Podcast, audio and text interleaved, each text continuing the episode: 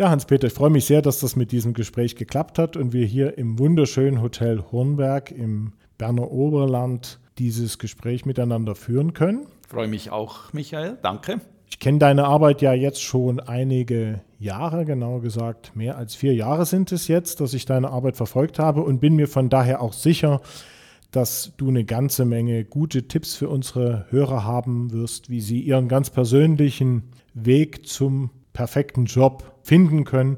Ich denke, da wird uns sicherlich der ein oder andere Aspekt heute noch begleiten. Einiges findet man in meinen bisher neun Büchern, aber man kann ja nicht alles aufschreiben. Und ich habe sicher noch einiges auf Lager. Ich denke auch, dass dein eigener Lebensweg ja, sage ich mal, ein sehr anschauliches, gutes Beispiel dafür ist, wie man diesen Weg gehen kann mit allen Schwierigkeiten, die es dann ja auch hin und wieder mal gibt. Mhm aber eben dann doch am Ende sehr erfolgreich. Und insofern würde ich gleich mal zu meiner ersten, vielleicht fast zusammenfassenden Frage kommen. Würdest du sagen, dass du den perfekten Job für dich gefunden hast? Oh ja, seit vielen Jahren schon. Und zwar schon auch auf Umwegen. Es ging mir genauso wie wahrscheinlich allen anderen Menschen auch, dass man als junger Mensch erstmal das macht, was die Eltern so entweder explizit oder auch implizit von einem erwarten. Ich kann mich erinnern, dass meine Mutter einmal sagte, ja, so ein Gymnasiallehrer, der verdient 6000 Franken im Monat. Und ich habe gedacht, Mensch, das wäre ja Wahnsinn. Und habe gedacht, naja, ich war immer schon ein Besserwisser, warum nicht Lehrer werden? Und wollte natürlich ein bisschen was Besseres sein, also Gymnasiallehrer, Mittelschule. Und äh, dann war irgendwie der Weg erstmal vorgezeichnet. Nur als ich dann an der Uni war, ging es eine Weile, bis ich gemerkt habe, dass mich das eigentlich alles unglaublich langweilt und zum Teil unter Druck setzt und überhaupt gewisse Dinge mich nicht interessieren. Ich hätte irgend so eine Volkskunde oder ich weiß auch nicht mehr, wie das Fach genau hieß, irgend so, ein, mhm. so eine, eine, Arbeit schreiben müssen, hätte irgendeine Woche mich ins Luzerner Hinterland begeben müssen, ein paar Bauern interviewen wegen alten Märchen und Sagen und weiß ich, und es war mir dermaßen zuwider dass ich äh, mich eigentlich in, in die Arbeit gestürzt habe. Ich hatte nebenbei, habe ich gedacht, naja, ich, also möchte nicht meinem Vater auf der Tasche sitzen, ich möchte mein Studium weitestgehend selber finanzieren. Dann habe ich durch einen schönen Zufall, in Anführungszeichen, einen Job gefunden bei der Schweizerischen Depeschenagentur, eine Nachrichtenagentur, also eigentlich im weitesten Sinn Journalismus. Und dann später ergab sich die Möglichkeit eines Praktikums in der Filmindustrie. Und ich kann mich gut erinnern, es war wirklich ein Schlüsselerlebnis. Ich habe in einer Wohngemeinschaft gewohnt mit zwei Mädchen, also Kommilitoninnen, zwei jungen Frauen und einem Mann zusammen. Jeder hatte sein Zimmer und ich habe in einer Nacht, irgendwie morgens um zwei, das ganze Zimmer umgeräumt und am Morgen war es klar, ich höre auf mit dem Studium. Es waren sechs Semester, hatte ich gemacht, Zwischenprüfung bestanden. Ich habe einfach gemerkt, hey, da gibt es tatsächlich Tätigkeiten, die einem Freude machen können, wo man sich am Morgen richtig freuen kann, an die Arbeit gehen zu dürfen. Das war wirklich eine Entdeckung und plötzlich habe ich gemerkt, hey, das Leben hat längst begonnen. Ich war, hm, was war ich denn, 23? Ich habe gemerkt, das mhm. Leben hat begonnen und es ist meins. Und nur ich kann es leben. Und haben mir natürlich überlegt, ja, wie erkläre ich das meinen Eltern? Die waren nicht sehr autoritär, also die haben mich jetzt schon meistens machen lassen, aber trotzdem gab es Erklärungsbedarf. Und ich habe einfach gesagt, ich mache jetzt mal ein Jahr Pause. Und äh, ich hatte so ein bisschen was am, am Rundfunk, am Radio in Bern und dann auch noch äh, das eine oder andere Theater. Das ist übrigens das, was mich mit Hamburg verbindet. Soll ich das schnell in Klammern sagen? Ja, doch, mal klar. Was mich mit Hamburg, Hamburg, also wir können auch so snacken, ne? wenn du magst, mein Junge. Naja, die Hamburger werden sich die Haare raufen über mein Hamburger Deutsch. Aber ich bin ja gebürtiger Sachse, das heißt also, ich bin da auch kein besonders bist auch nicht Spezialist. Beitrag. Ja, ich hatte irgendwann als ganz junger Mensch Friedrich Giese kennengelernt. Er war Schauspieler am Stadttheater in Bern, aber gebürtiger Hamburger. Die Leute, die das Unsorgtheater kennen, die können sich vielleicht sogar noch an ihn erinnern. Er ist allerdings vor ein paar Jahren in hohem Alter gestorben, aber vielleicht mit der Heidi Kabel zusammen und so. Mhm. Also das war so die Zeit. Und Friedrich Giese hat äh, mir einiges beigebracht, hat auch dafür gesorgt, dass ich den einen oder anderen Job am Theater bekam in Bern. Ja, das ist das eine, was mich mit Hamburg verbindet. Auf das andere kommen wir vielleicht später, wenn mhm. wir über die Blockaden sprechen.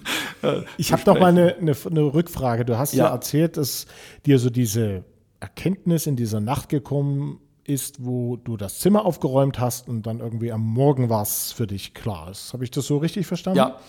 Weißt du noch, was dir damals in dieser Nacht so durch den Kopf gegangen ist? Ja, weitestgehend glaube ich schon. Eben dieses, hey, das Leben hat begonnen und ich bin der Einzige, der es lebt, der mein Leben lebt. Mhm. Also ich habe einfach gemerkt, dass das vorher eher die Vorstellung meiner Eltern war und so diese Vorstellung, ja, das musst du jetzt halt durchziehen, das tut jetzt halt weh. Aber ich hatte vorher, schon im Gymnasium, habe ich immer gedacht, Mensch, wenn du end, endlich diese, Entschuldigung, scheiß Matura hast. Matura ist Abitur. Abitur. Und wie mhm. endlich in der Tasche hast, dann geht es dir aber gut. Dann ist dieser blöde Schulstress endlich vorbei. Und dann komme ich an die Uni und dann ist genau das gleiche Zeug wieder. Genau die gleiche Theoretisiererei, wo ich schon wusste, 90 Prozent von dem Zeug wirst du nie brauchen im Leben. Und äh, plötzlich habe ich gemerkt, hey, das brauchst du nicht. Und so dieser Anspruch, ich muss unbedingt eine akademische Laufbahn einschlagen, nein, warum? Wer sagt das, dass ich das muss? Mhm. Überhaupt nicht. Und dies, ich habe dann äh, mit einem Praktikum in der Filmindustrie begonnen und von da an hat mir das Leben richtig Freude gemacht. Das ist nicht dabei geblieben, das ist, kommt mir heute immer noch zugute, dass ich ein bisschen was weiß mhm. über die Filmindustrie. Hatte jetzt die letzten vier Jahre in Kalifornien auch wieder ein bisschen was damit zu tun ja, was hat sich dann später ergeben? Ich weiß nicht, willst du das wissen, wie es dann weitergegangen ist? Ja, erzähl mal, klar. Also nach dem Praktikum habe ich dann plötzlich gemerkt, dass jetzt da quasi kein Job in der Filmindustrie, kein gescheiter Job. Ich war dann äh, Tonmeister.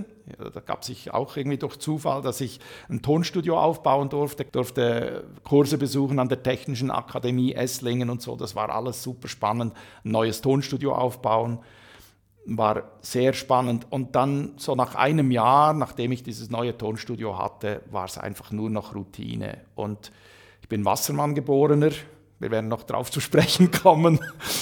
Und Routine ist natürlich Gift für mich. Und äh, dann habe ich gewusst, äh, das, das, geht nicht. Also ich kann auch nicht, will auch nicht ein Leben lang Beamter bleiben. Ja, das war beim Schweizerischen Armeefilmdienst, gab das, den gab es damals noch. Und das wollte ich nicht. Auch das, die Themen, ja, ab und zu war es interessant mit Fliegerei und so, wenn man irgendwas mhm. über, über, die Luftwaffe machen durfte, das fand ich interessant. Aber die anderen Sachen, so Militär ist jetzt nicht so mein Ding. Dann habe ich mich besonnen, dass eigentlich Texten auch eine schöne Sache ist. Also ich war immer, Deutsch war für mich immer ein tolles Fach. Meine Frau hatte in der Zwischenzeit ein Schlankheitsinstitut gekauft in Bern das war völlig am Boden zerstört, brachte nicht mal mehr den Mietzins ein mhm. und das war für mich so eine richtige Herausforderung. Hey, das kriegen wir doch auf Vordermann. Und dann habe ich gewusst, jetzt muss ich lernen, wie man Werbetexte schreibt. Und das habe ich offenbar in kürzester Zeit gelernt, weil in kürzester Zeit war durch natürlich den unermüdlichen Einsatz meiner Frau, aber auch durch meine Marketingmaßnahmen mhm. war das ein, eine Goldgrube. Dann bin ich in ein Versandhaus gekommen. Ich wollte so eine richtige Werbe- und Verkaufsbadewanne da mal eintauchen und das war wirklich, war wirklich sinnvoll, das zu machen. Aber nach acht Monaten hatte ich es auch gesehen, weil die sehr unseriös gearbeitet haben. Aber ich habe ganz viel gelernt. Aber wie bist du dann dahin gekommen? War das durch dein durch deine ersten Erfahrungen jetzt im Marketingbereich, dass ja, du ich konnte denen zeigen, wolltest? ich konnte denen die Zahlen vom Geschäft meiner Frau zeigen und was ich dafür getan hatte in, an Marketingaktivitäten. Wir hatten auch einen Newsletter und so eine kleine Kundenzeitung rausgegeben, die sehr wirksam war. Und dem konnte ich zeigen, das war sehr interessant, weil, weil ich ja nicht aus dem Marketing kam, mhm. dass ich eigentlich trotzdem diesen Job bekam als Projektleiter. Marketingbezogene, ein marketingbezogener Job. Ja, ich glaube, das ist ein wichtiger Punkt, weil ich ja gerade den Leuten, die sich auf eine Festanstellung bewerben, immer wärmstens ans Herz lege, dass man eben weniger ausführen sollte, was man alles gemacht hat, sondern eher, womit man erfolgreich ja. war. Und das ist ja ein sehr gutes Beispiel dafür. Das heißt also, du warst ja gar nicht der offizielle Marketingprofi. Überhaupt nicht. Sondern du konntest einfach darlegen, dass du in diesem Bereich, der für dieses neue Unternehmen relevant war und interessant war, ja. Erfolge aufzuweisen hattest. Ja. Und, und der Mann war, den Job auch bekommen. Der Mann war nur, also der Chef dort, der Inhaber war nur interessiert an Erfolgen, an Resultaten. Das war dem absolut egal, was ich für Diplome mitbrachte. Hm. Und ich bin überzeugt, da gibt es viele davon, ich würde sogar sagen, die guten Unternehmer sind die, die dir einfach sagen, traust du dir das zu, kannst du Resultate vorweisen und dir dann diese Chance geben. Ja, also, weil du ja von allen anderen Sachen gar nichts hast. Also ja. wenn jemand irgendwas früher gemacht hast, was hat das mit dir zu tun? Ich, ich habe das nie verstanden, diese Papiergläubigkeit. Mhm. Dass man sagt, ja, ich brauche erst das Diplom und weißt du, da kommst du gar nicht, das kriegst du nie. Ja, wenn du dich nicht traust, wenn du nicht hingehst und sagst, Leute, ich bin genau der Mann, den ihr braucht. Und ich habe zum Beispiel auch einen interessanten Fall erlebt, selber als Unternehmer dann später mhm. bei einem Mitarbeiter, den ich eingestellt habe für einen Nebenzweig. Das waren so Beschallungsanlagen, die ich äh, als Generalvertreter von einer amerikanischen Firma eine Zeit lang auch verkauft habe. Ich habe verschiedene Bewerbungsgespräche geführt und einer, ein einziger, rief mich am selben Abend an und sagte, Herr Zimmermann, das war ein sehr eindrückliches Gespräch, vielen mhm. herzlichen mhm. Dank. Ich möchte Ihnen anbieten, drei Tage für Sie gratis zu arbeiten. Ich will Ihnen beweisen, dass ich diese Anlagen verkaufen kann. Wahrscheinlich hätte es mir sogar genügt, dass der bereit war, drei Tage für mich gratis zu arbeiten. Einfach, das hat mir gezeigt, der Mann ist interessiert, der will diesen Job haben. Ja, und er hat anscheinend auch das Selbstvertrauen, dass das alles klappen wird und dass er das eben kann. Das ja. heißt also, dass sich die drei Tage auch für ihn lohnen werden, ja. weil er dich dann überzeugt und insofern dann dadurch auch den Job bekommt. Ja, ich hatte vorher sogar ein wunderbares Assessment-Verfahren. Ich war ganz stolz darauf, was ich da alles vorbereitet hatte mit zweimal Besuch und Auswahlverfahren und, und, und. Das habe ich alles fallen gelassen. Mhm. Als der anrief, habe ich gesagt, ich brauche brauche keinen anderen mehr. Das ist okay, ich nehme den. Mhm. Ja, der hat mir auch tatsächlich zwei Jahre lang wirklich ganz tolle Umsätze geliefert. Und da, da würde ich wirklich sagen, hört auf mit dieser blöden Papiergläubigkeit. Nur weil einer ein Diplom an der Wand hat, heißt es noch lange nicht, dass er es kann. Er hat einfach die Bedingungen erfüllt, die es braucht für dieses Diplom. Und wenn es noch ein staatliches Diplom ist, auch da wird ja manchmal so staatlich anerkannt, sage ich, überleg dir doch mal, Entschuldigung, wenn ich da ein bisschen burschikos daherrede, irgendein Sesselfurzer, der null Ahnung hat, hat dir einen Stempel da drauf gehauen und gesagt, du kannst das. Kann der das beurteilen? Mhm. Nein, kann er nicht. Beziehungsweise die Frage ist, inwieweit es überhaupt relevant ist einfach. Das Zertifikat belegt, dass man dort in dieser Einrichtung mit dem, was man dort tun sollte, anscheinend die Vorgaben erfüllt hat. Ja. Aber die Frage stellt sich ja, inwieweit das wirklich relevant ist und inwieweit man diese Fertigkeiten eben dann tatsächlich auch äh, bei dem entsprechenden Arbeitgeber überhaupt anwenden muss. Ich habe euch ja gestern auch gesagt, wir haben gerade ein systemisches Seminar beendet gestern und äh, bei der Zertifikatsverteilung habe ich gesagt, wer es kann, wird es anwenden und ein bisschen mit dem Zertifikat prahlen. Wer es nicht kann, wird nur prahlen. Genau. Du warst gerade bei der Etappe mit der Arbeit für das Möbelhaus. Ein äh, Versandhaus war das. Ah, Versandhaus. Und zwar ein, das war auch interessant, ein Briefmarkenversandhaus. Ich habe nie was mit Briefmarken am Hut gehabt. Ja, als Kind so die obligate Sammlung, aber also hätte nie gesagt, dass ich irgendwie mit Briefmarken was am Hut hätte. Und der Mann hat gesagt, ja, ja, das ist aber auch okay. Ich möchte sogar, dass Sie nicht zu viel wissen, weil wir verkaufen eigentlich das Zeug drumherum. Werbung und Verkauf, das ist für uns wichtig. Ich habe sehr viel gelernt, aber es war mir einfach dann ethisch plötzlich nicht mehr vertretbar. Es war ein bisschen unsauberer Geschäft. Also das muss man natürlich wissen, dass die Briefmarkenindustrie eine Riesenmafia ist. Also da gab es, kann ich mich gut erinnern, da gab es einen Konsul von Uruguay in Paraguay, das war einer unserer Lieferanten, und er hat dafür gesorgt, dass die uruguayische Post, das uruguayische Postministerium eine Briefmarke mit Pirmin Zurbriggen, dem Schweizer Skifahrer, das mhm. der war damals in, rausgebracht hat. Und unsere Kunden, unsere Sammler natürlich, siehst du, Pirmin Zurbriggen, bekannt auf der ganzen Welt. Dabei hatten die in Uruguay, glaube ich, keine Ahnung. Der, der, Postminister wurde einfach geschmiert von mhm. unserem Lieferanten. So lief das damals. Und du wusstest das natürlich nicht, als du da angefangen hast, waren dir diese ganzen Aspekte ja Nein, wahrscheinlich alle nicht bekannt. Nach acht Monaten wusste ich es mhm. dann und dann habe ich gesagt, jetzt habe ich marketingmäßig genug gelernt, ich werde das Wissen jetzt für Positives anwenden. Wie ging es dann weiter? Dann bin ich nochmal kurz zurück in die Filmindustrie, habe für eine Firma Perfekton hieß die in Nidau bei Biel, die Vertonungsanlagen für die Filmindustrie herstellte, also Projektoren und Tonbandgeräte. Es war damals noch Riesenkästen. Das kleine Kästchen, was wir mhm. heute brauchen für die Aufnahme, kann jetzt hundertmal mehr und kostet hunderttausendmal weniger. So ein Schrank hat irgendwie 80.000 Franken mhm. gekostet damals. Die hatten sich ihre angestammten Märkte in Europa ein bisschen kaputt gemacht mit schlechtem Service. Und mhm. da war ein neuer Chef und der wollte neue Märkte erschließen. Amerika, Kanada und Australien. Und weil ich schon praktisch tätig gewesen war, also ich war früher ein Kunde von denen, also die wussten, dass ich äh, von der Praxis ein bisschen Ahnung habe, haben die gesagt, ja, ich ge die geben mir die Chance, äh, dass ich das mache. Und auch verkaufsmäßig hatte ich mittlerweile natürlich einiges vorzuweisen. Und da bin ich zum ersten Mal nach Amerika gekommen. Früher hätte ich gedacht, naja, also das werde ich mir nie leisten können mit meinem kleinen Lohn. Wie alt warst du damals? 27. Mhm. Also noch ziemlich jung für so einen Job. Ja, und durfte mich Area Sales Manager nennen. Ich habe aber sehr schnell gemerkt, als ich da drüben war und vor allem auch in der, innerhalb der Firma habe ich gemerkt, dass das nicht gut gehen kann. Also die hatten so viel Geld ausgegeben für völlig falsche Softwareentwicklung. Und nach drei Monaten habe ich gedacht, bevor die mir denn das Gehalt nicht mehr zahlen können, kündige ich lieber und biete ihnen noch an, dass ich als Freelancer für sie noch tätig sein kann, wenn sie mich brauchen. Aber einen Monat später waren sie dann Konkurs.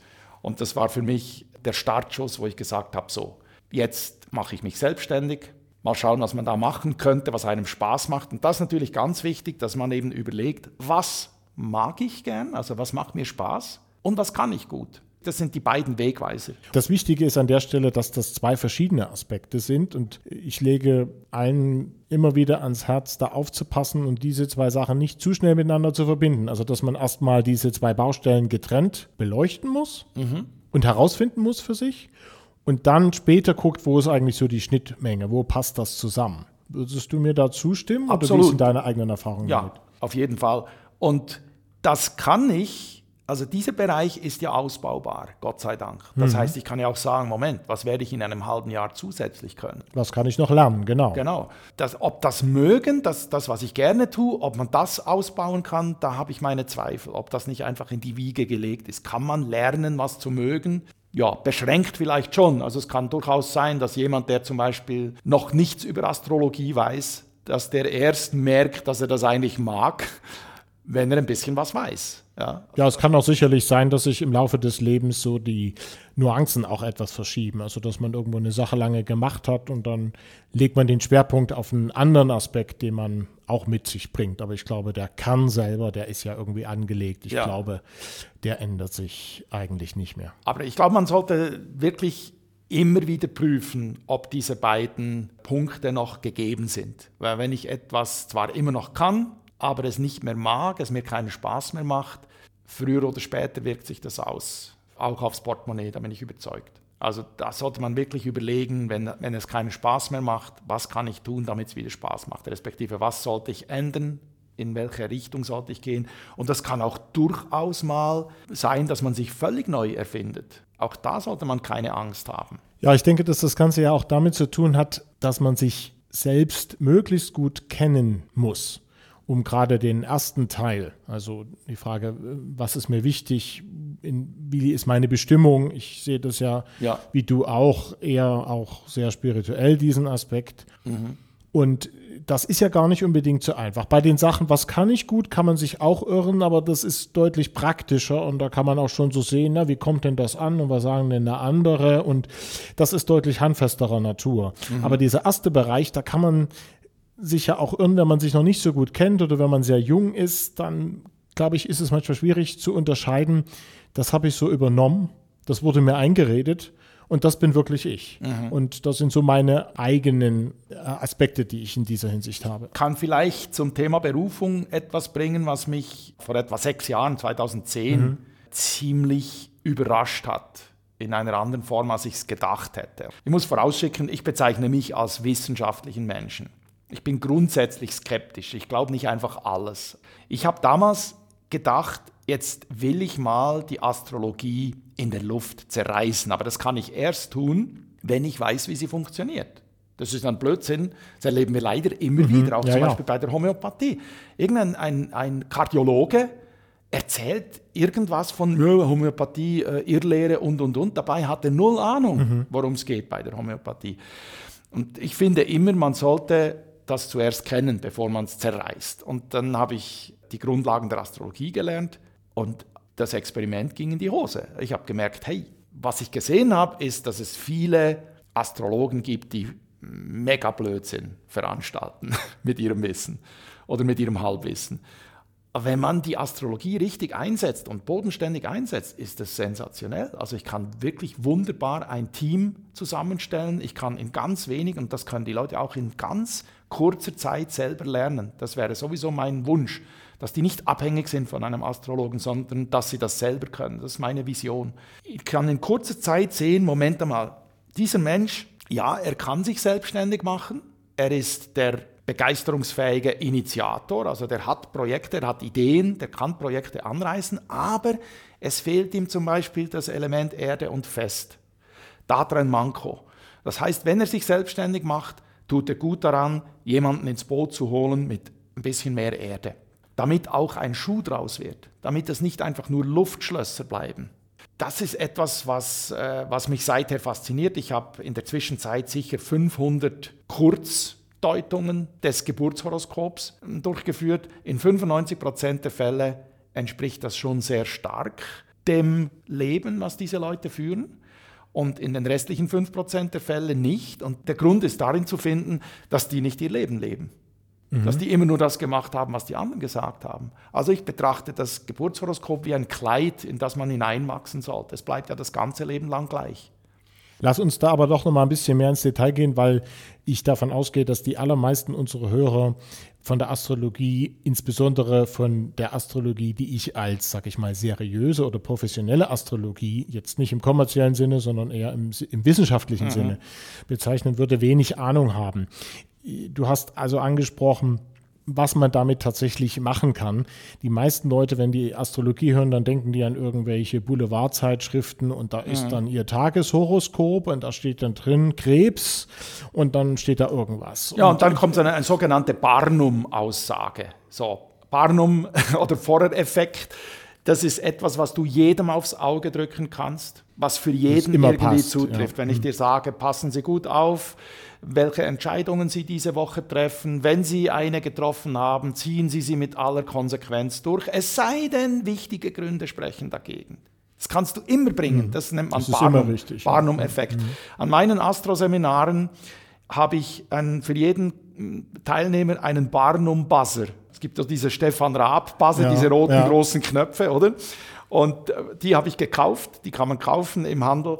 Und Immer dann, wenn einer mit so einer Aussage kommt, dürfen die anderen buzzern, um die Leute darauf aufmerksam zu machen, hey, wir wollen nicht diese Zeitungshoroskop-Geschichte machen. Das ist absoluter Quatsch. Es geht auch nie um irgendwelche Zukunftsvoraussagen. Also es geht nicht um Wahrsagerei? Also Nein, es geht um Zeitqualität. Was ich mache, ist Entwicklungsastrologie. Astrologie soll dir helfen, dich optimal zu entwickeln. Wenn es sowas gibt, und die Astrologie setzt natürlich voraus, dass es sowas gibt wie frühere Leben. Also da muss man sich dran gewöhnen, wenn man mhm. mit Astrologie zu tun hat.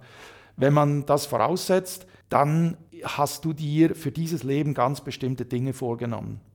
Gewisse Ressourcen hast du bereits und andere Ressourcen willst du entwickeln. Also wo du quasi sagst, wenn, bevor du auscheckst, bevor du auf dem Sterbebett liegst, willst du sagen können, die Lektion, die ich mir vorgenommen habe, die habe ich geschafft. Ich, ich habe diesen, diesen einen Schritt, den habe ich quasi gemacht. Das heißt also, die Astrologie kann dir dabei helfen, deine Bestimmung zu erkennen ja. und, wenn man so will, zu leben. Also Aber ich sage immer, Achtung, wenn deine Intuition etwas völlig anderes sagt, um Gottes Willen, hör auf deine Intuition und nicht auf das, was dir der Astrologe sagt.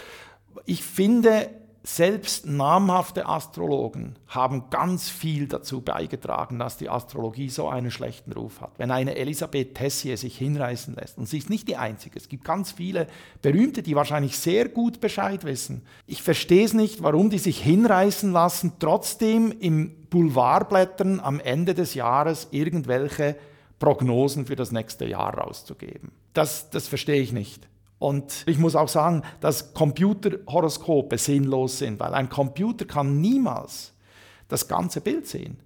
Ein Computer wird immer an einer Ecke beginnen und einfach sagen, ja, okay, also wenn der Jupiter dort und dort ist, dann bedeutet das so und so. Ja? Und dann denkt der Mensch, naja, oh, also jetzt nicht wirklich. Ja? Ich, ich sehe das zum Beispiel bei mir, wenn diese starke Schützerenergie, die ich habe, wenn einer das einfach deuten würde, könnte sagen, ja, es ist eine veränderliche Energie und ja, nicht gerade besonders treu, vielleicht auch ein bisschen flatterhaft, manchmal ein bisschen sogar manisch äh, und so weiter. Und dann muss ich sagen, hallo, schaust du vielleicht mal den Saturn direkt auf meinem Aszendenten an, dann siehst du, bei mir wird auch ein Schuh draus. Und dieses ewig wachsen, wachsen, wachsen und groß ist schön, das wird reduziert durch diese Saturn-Steinbock-Energie, die sagt, nee, nee, nee, Moment, kannst nicht ewig wachsen, das geht nicht. Simplify your life, abspecken. Ich hatte jetzt gerade letztes Jahr eine Saturn-Phase, mhm. wo wir den ganzen Haushalt aufgelöst haben in Kalifornien. Es ist mir noch nie so gut gegangen wie in diesem Jahr. Wir haben plötzlich gesagt, was brauchen wir? Ein 450 Quadratmeter Haus, um glücklich zu sein. Was soll der Blödsinn? Da muss man ja nur arbeiten, um das zu unterhalten, mhm. was man sowieso nicht genießen kann, weil man am Arbeiten ist. Also ja. das, das ist absoluter Blödsinn. Und äh, so etwas, einfach das ganze Bild sehen können, Deswegen ist es mir so wichtig, dass man sowas eben live mit dem Klienten macht und sich nicht hinreißen lässt, irgendwelche allgemeinen Aussagen zu treffen. Und die müssen ja dann auch immer so vage sein, dass sie eben immer passen dass und sie damit immer passen. Sind. Ja, und genau. damit sind wir genau bei den Vorurteilen. Sag doch noch mal ein bisschen was. Also letztendlich hast du jetzt schon ziemlich gut beschrieben, was man damit am Ende erkennen kann. Also so die Bestimmung und damit auch vielleicht, was man mehr beachten sollte jetzt für die aktuelle Lebensplanung, was so an Themen dran ist zum Beispiel, was überhaupt vielleicht für das eigene Leben zu beachten ist an Themen. Würdest ja, du mir dazu stimmen? Trifft ich, das ungefähr den Kern? Ja, ich muss sagen, ich arbeite am liebsten mit etwas reiferen Persönlichkeiten, weil ich immer sage, was bringt das, wenn ich einem 20-Jährigen sage, was eigentlich seine Berufung wäre? Das ist etwas, was oft erst so gegen die Lebensmitte kommt, vielleicht bei einigen Frühreifen schon ein bisschen früher, aber am Anfang wählt man eben irgendeinen Beruf, den die Eltern toll finden oder wo die Kollegen gesagt haben, weißt du, da kannst du viel Geld verdienen oder was auch immer. Und erst wenn man eine Zeit lang diesen Beruf ausgeübt hat, spürt man, ob er einen wirklich zu 100 Prozent erfüllt oder nur zu 60 Prozent. Und da bringt es nichts, wenn ich sage, schau mal, dein MC ist dort und dort und der MC-Herrscher ist dort. Und das würde eigentlich bedeuten, so im weitesten Sinn, heilen, helfen, coachen, therapieren oder irgend sowas. Das bringt in der Regel nichts einem 20-Jährigen. Es bringt auch nichts, wenn ich ihm sage, was er vielleicht beachten sollte bei der Partnerwahl, damit es ein bisschen die Chance hat, länger gut zu gehen. Aber bist du der Meinung, der sollte also erstmal ein paar schlechte Erfahrungen machen, um dann den ja, diesen Aspekt stärker würdigen zu können? Ja. Oder, oder warum würdest du das jetzt einem jungen Menschen nicht empfehlen wollen? Ja, ich glaube schon. Äh, gewisse Leute müssen erst mal zwei, dreimal auf die Schnauze gefallen sein, damit sie einen gewissen Leidensdruck haben und bereit mhm. sind, überhaupt zuzuhören. Also die Schubladen müssen ja offen sein. Mhm. Ich würde nie jemandem sagen, komm, wenn du magst, mache ich so, sondern der muss selber zu mir kommen. Übrigens kann ich das äh, deinen ähm, Hörern gerne anbieten, wenn sie auf äh, hpz.com gehen und dort ihren Geburtstag erfassen, kriegen sie zu ihrem Geburtstag eine Gratulation per Du, also das ist die Bedingung, dass wir uns duzen dürfen. ich sage, die Seele will geduzt werden und das Angebot, eine viertelstündige, es wird meistens ein bisschen länger, viertelstündige Kurzdeutung Ihres Geburtshoroskops via Skype. Das ist auch Bedingung via Skype oder FaceTime, also ich will mhm. die Leute auch sehen können. Ein bisschen was möchte ich auch davon haben, aber das ist absolut ohne irgendwelche Verpflichtungen. Das ist wirklich ein Geschenk. Aber du hast jetzt ja schon angesprochen, wie man es falsch macht oder nicht seriös macht. Sag doch noch mal ein bisschen was, wie sozusagen die seriöse Methode aussieht und welche Angaben dafür auch gebraucht werden. Denn das Geburtsdatum selber reicht ja nicht aus. Mir reicht es nie. Also ich weiß, dass es Astrologen gibt, die sagen, ja, wenn du die Zeit nicht kennst, nimmst du halt 12 Uhr mittags. Das passt für mich überhaupt nicht, weil das ganze Häusersystem, mhm. ich kann zwar, die Planeten in den Zeichen, die bleiben sich gleich über den ganzen Tag, außer der Mond, der relativ schnell wandert. Aber das Häusersystem ist dermaßen wichtig. Das ist so wichtig, ob ich ein Stellium, das ist eine Planetenhäufung, im achten Haus habe oder im zwölften Haus oder im ersten Haus. Das ist ein Riesenunterschied. Das sind Welten dazwischen. Und deswegen muss ich die genaue Geburtszeit kennen. Und das ist in Europa absolut kein Problem. Also selbst im früheren Osten, die kriegen das immer hin, dass sie beim Standesamt der Geburtsgemeinde nachfragen. Manchmal kostet es irgendwie, ich glaube, 20 Euro oder irgend sowas. Also, äh, und dauert vielleicht eine Woche und dann hat man die Antwort. Also ich hatte auch schon den Fall, wo ich, also etliche Fälle, wo ich gesagt habe, unmöglich. kann nicht sein. Also ich kann schon erkennen, wie jemand auf mich zukommt, ob der einen introvertierten Aszendenten hat oder eher extrovertiert. Und dann kann ich sagen, na, unmöglich, dass du Aszendent Löwe hast. Das muss entweder eine Stunde früher sein oder manchmal sind es auch nur drei Minuten, mhm. die den Unterschied ausmachen. Dann ist der Ort noch wichtig, glaube ich. Ja, also Geburtsdatum, Zeit und Ort. Für das Geburtshoroskop. Ja. Wie ist das eigentlich? Gibt es da eine weltweit anerkannte Methode, wo man sagt, also die seriöse Astrologie arbeitet so und da sind eben diese Angaben wichtig und so und so wird das dann verarbeitet und äh, ermittelt sozusagen das Horoskop? Oder wie sieht es damit aus? Also man ist sich ziemlich einig, was die Energien der einzelnen Zeichen ausmacht. Man muss sagen, dass einmal eins oder das Alphabet, das astrologische Alphabet hat eigentlich nur zwölf Buchstaben. Mhm. Es gibt die zwölf Zeichen, es gibt äh, zwölf Planeten. Einige haben nur zehn Planeten. Bei mir in meiner Schule gibt es tatsächlich zwölf, also jedes Zeichen hat seinen eigenen Herrscher und äh, zwölf Häuser. Und man kann sagen, äh, immer ein Planet entspricht einem Zeichen und einem Haus. Aber das bedeutet jetzt nicht, dass wir einfach nur zwölf verschiedene Menschentypen haben. Das wäre zu einfach. Sondern jetzt geht es eben darum, diese, dieses ganze System vernetzt zu interpretieren. Da gibt es wirklich keinen einzigen Menschen, der dem anderen gleicht. Es gibt ja dort das sehr interessante Stichwort des Cold Readings. Vielleicht kannst du dazu noch mal was sagen. Mhm. Cold Reading bedeutet, dass ich dir zum Beispiel ähm, einfach mal was sage, vielleicht schon ein bisschen aufgrund von dem, was ich bis jetzt gesehen habe, wie kommt er rein und so weiter, dass ich dir irgendwas sage, ja, du bist eher ein bisschen abwartend, wenn du zu einer Party gehst und erst später taust du ein bisschen auf und dann schaue ich dich an dabei. Ja? Wenn du dabei freundlich lächelnd nix, dann weiß ich, oh, ich bin auf der richtigen Spur und mache quasi in diese Richtung weiter. Und wenn ich merke, dass du so mm, die Nase rümpfst, dann sage ich, ja gut, also es ist natürlich so, dass es in gewissen Fällen und dann schwenke ich um. Mhm. Ja, das nennt man Cold Reading. Und es wird vielen sogenannten Wahrsagen nachgesagt, dass sie Cold Reading betreiben würden.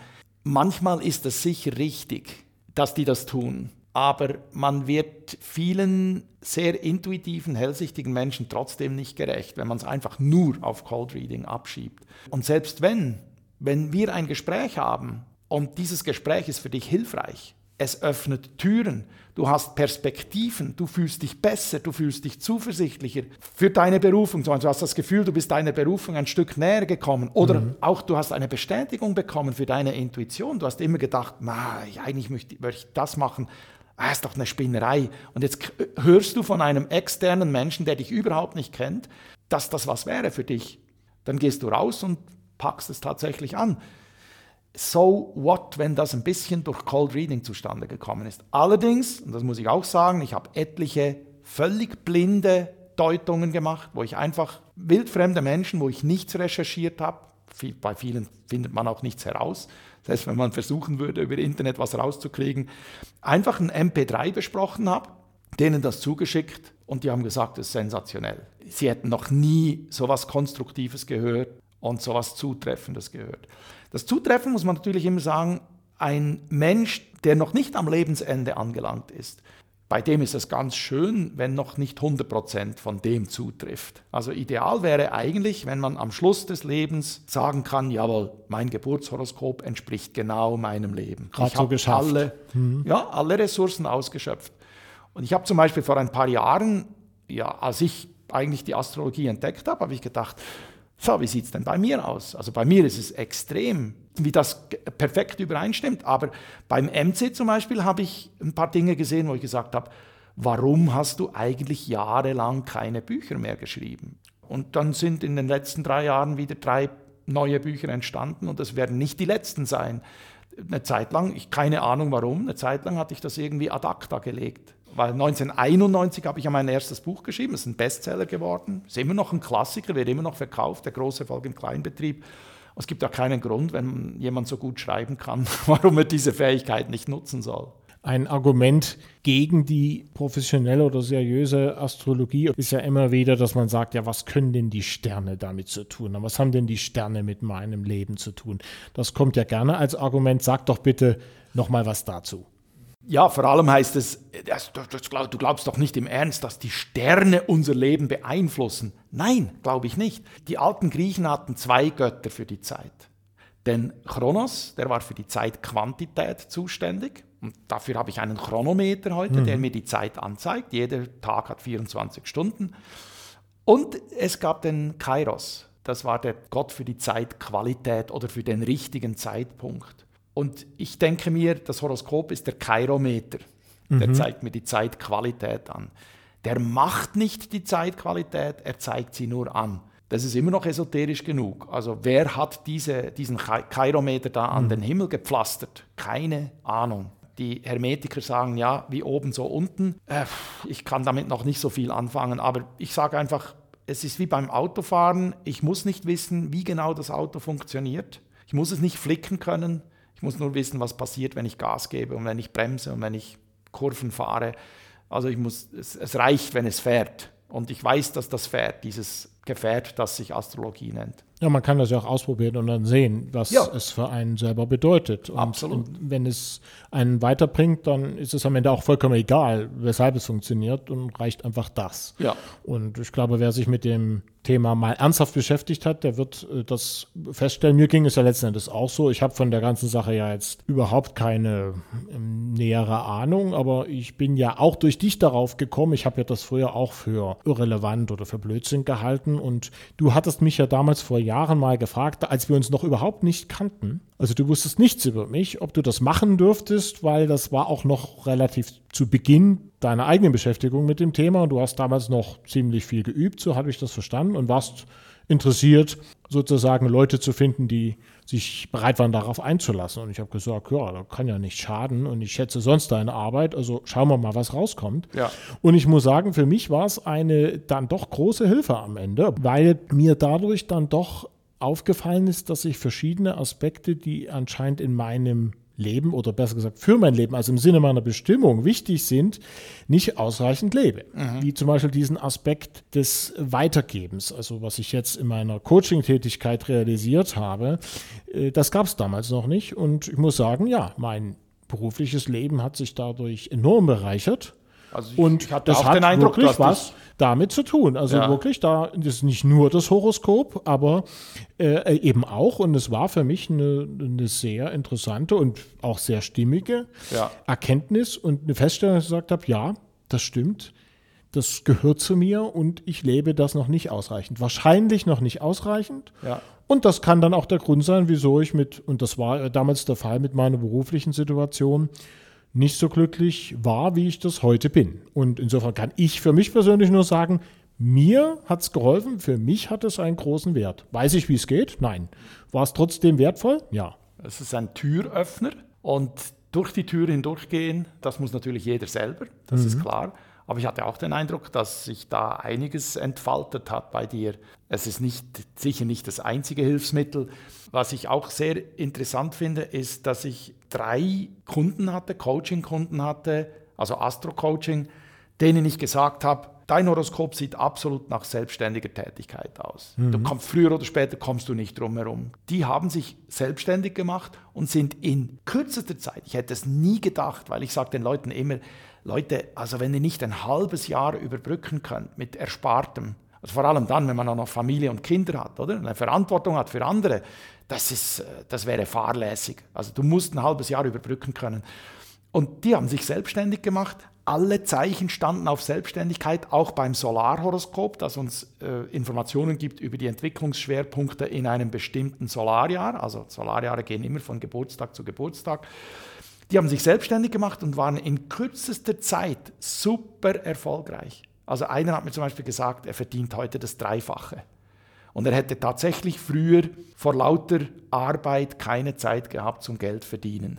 Mhm. Und das finde ich schon interessant dass man eben auch sieht, Moment, also der muss eigentlich erfolgreich werden, wenn er sich selbstständig macht. Bei anderen sage ich, mh, hm, also wenn du dich selbstständig, es geht sicher, wenn du dich selbstständig machst, schau bitte, dass du jemanden ins Boot holst, der ein bisschen mehr das Planerische noch bringt, dass du nicht einfach so ins Kraut schießt und, und ohne zu planen und zu überlegen. Oder schau, dass du jemanden mit ein bisschen mehr Erde reinholst oder bei einigen hat er vielleicht genügend Erde, aber hat niemanden, der irgendwie so Initialzündungen hat, keine Ideen, dann muss er wirklich schauen, dass er ein Team zusammenstellt und nicht einfach als Einzelkämpfer unterwegs ist. Das kann man wunderbar sehen in einem Horoskop. Ja, und insofern ist es halt auch eine, eine gute Methode oder eine gute zusätzliche Methode, um seine Bestimmung mehr auf die Schliche zu kommen und damit natürlich auch eine Menge Vorarbeit für das Erkennen der eigenen Berufung zu leisten. Ja, wenn, wenn einer eine super gute Intuition hat und sich darauf verlassen kann, dann braucht er die Astrologie nicht. Mhm. Dann hat er sie höchstens als Bestätigung. Es ist noch nie passiert, dass einer gesagt hat, das ist völlig das Gegenteil von dem, was meine Intuition sagt. Mhm ich, ich habe auch Eltern zum Beispiel sagen können, die, die geben mir äh, die Geburtsdaten ihrer Kinder und ich kann genau sagen, ah ja, das hier, das ist der Intellektuelle, manchmal ein bisschen Besserwisser, manchmal ein bisschen klugscheißerisch. Das hier ist der, das Phlegma, gerade in Fällen, wo eben das Profil so stark ist. Es gibt natürlich Leute, mhm. die haben von allem ein bisschen was, aber es gibt auch Menschen mit, mit extrem starkem Profil ja, und die haben dann in anderen Bereichen ein starkes Manko dass man sagt, ja, das ist das Phlegma, dem musst du wahrscheinlich ständig sagen, zieh dich jetzt endlich an für die Schule und so weiter. Und die sagen, es ist unglaublich, es ist verblüffend. Und da, da glaube ich schon, das ist mehr als einfach nur eine Projektionsfläche. Wie du jetzt eine einzelne Energie genau auslebst, das ist tatsächlich dir überlassen und das ist möglicherweise auch abhängig von den Umständen. Also, ich weiß nicht, willst du ein Beispiel hören? Ja, gerne. Wenn du jetzt zum Beispiel Schütze, Schütze Energie nimmst, ja, veränderliches Feuerzeichen. Wenn irgendwo ausgewandert wird, ist praktisch immer Schütze Energie dabei. Das heißt nicht, dass jeder Schütze auswandern muss, aber wenn ausgewandert wird, ist Schütze Energie dabei, wenn es nicht um eine Flucht geht. Mhm. Philosophie, Lebenssinn, fremde Kulturen, seinen Horizont erweitern. Der Schütze ist eine Sinnsuchmaschine, findet überall einen Sinn, aber auch das Wissen weitergeben. Das war wahrscheinlich das, was ich dir damals gesagt habe. Das mhm. kommt wahrscheinlich von, ja. von dort, dass du dann ein Portionchen oder zwei, mhm. drei davon hast. Diese Lehrenergie, also Wissen weitergeben, eine pädagogische Ader und auch Publikationen. Das sind so ein paar Stichworte von der Schütze-Energie. Dann gibt es aber auch Schattenseiten, die muss man nicht unbedingt leben, aber es kann eben passieren, dass jemand eher das lebt. Der Schütze kann auch ein unglaublicher Besserwisser sein. Er kann ein Maniker sein, der sich völlig selbst überschätzt. Also da wäre die gute Eigenschaft, dass man sagt, Moment, ich will meine Grenzen ausloten, ich setze mir hohe Ziele. Ein Schützemensch, wenn man dem sagt, das und das geht nicht, sagt er, hey, schau mir mal zu, ich zeige dir, wie es geht. Ja, ich, mir hat man zweimal gesagt in meinem Leben, du kannst nicht legal Teilzeit in Amerika leben, ein halbes Jahr mhm. pro Jahr. Und ich habe es zweimal bewiesen, dass es geht, mhm. auf legale Art das ist die, die positive Seite, aber das kann eben auch sein, dass man sich dann plötzlich mal auch ein bisschen selber überschätzt, also ein bisschen manisch wird. Was jetzt da genau ausgelebt wird von dieser Schütze-Energie, das hängt wirklich vom Individuum ab. Und das kann ich, auch, kann ich auch nicht sehen. Ich kann nicht sehen, auf welcher Entwicklungsstufe dieser Mensch ist, aber ich kann die Grundenergien sehen.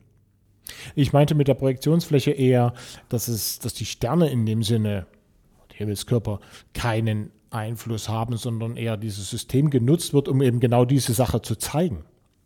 Ja, ich glaube eben nicht, dass die Sterne einen Einfluss haben. Ob schon man weiß zum Beispiel, dass der Mond schon einiges bewirkt, oder? Mhm. Aber der Mond, ja, ob die anderen Sterne, ob ich den Jupiter spüren kann hier, pff, weiß ich, da habe ich meine Zweifel. Es ist ein Symbolsystem, es soll ja auch, scheint, das interessiert mich gar nicht so groß, mit der Astronomie heutzutage gar nicht mehr so viel zu tun haben, ist mir eigentlich alles mhm. egal. Ich gehe in mein Programm, das ist auch das Schöne, man mhm. muss es heute nicht mehr selber können. Man geht in das Computerprogramm, man tippt die Daten ein, man kriegt das Symbolsystem und man, kann es, man lernt es zu deuten. Mhm. Es, ist, es kommt mir vor, wie, äh, ja, als Kind habe ich gelernt, die Uhr zu lesen. Es hat eine Weile gedauert. Mhm. Und viele Erwachsene können den Chronometer lesen, aber den Kairometer nicht. Mhm. Und meine Aufgabe sehe ich auch darin in, im letzten Lebensviertel, ich werde jetzt in den nächsten Tagen 60, auch da noch ein bisschen Pionierarbeit zu leisten. Ich habe schon einiges an Pionierarbeit geleistet, was Hypnose anging, die mhm. letzten 20 Jahre. Müssen wir jetzt nicht drüber diskutieren, das hattest du schon, das Thema mhm. in einer früheren Sendung mit dem Carsten Küstner, ja, glaube ich. Genau. Ja? Der hat das äh, genügend abgedeckt. Und jetzt sehe ich im letzten Lebensviertel noch ein bisschen Pionierarbeit, was äh, Astrologie angeht. Das, also meine Vision ist, dass jeder Kleinunternehmer, das sind immer noch meine Lieblingskunden, Ja, ist immer noch mein Lieblingspublikum, der Kleinunternehmer, der die Ärmel hochkrempelt, der selber entscheiden kann, dass jeder Kleinunternehmer das lernt und er kann es wirklich in wenigen Tagen lernen. So viel lernen, dass er wirklich ein Team zusammenstellen kann, das passt. Und ich meine, man kann ja jeden Kleinunternehmer fragen, hast du auch schon mal Leute eingestellt, die sich als Mogelpackung herausgestellt haben? Ja, die waren nicht absichtliche Mogelpackungen. Das war einfach so, du hast beim Bewerbungsgespräch vielleicht den Aszendenten gesehen, vielleicht noch ein Spürchen von, von der Sonnenenergie und das war es dann auch schon. Und alles andere hat sich erst gezeigt nach der Probezeit. Sinnvoll wäre es doch, wenn man vorher schon ein bisschen hinter die Kulissen sehen könnte. Um Gottes Willen nicht in dem Sinn, dass ich diesem Klienten sage, ich sehe da was, was du nicht siehst. Du kannst mir nichts vormachen, sondern ich würde zu diesen Menschen sagen, schauen Sie, ich habe in den letzten Jahren mich mit Astrologie beschäftigt. Ich hoffe, es ist Ihnen nicht zu so abgehoben.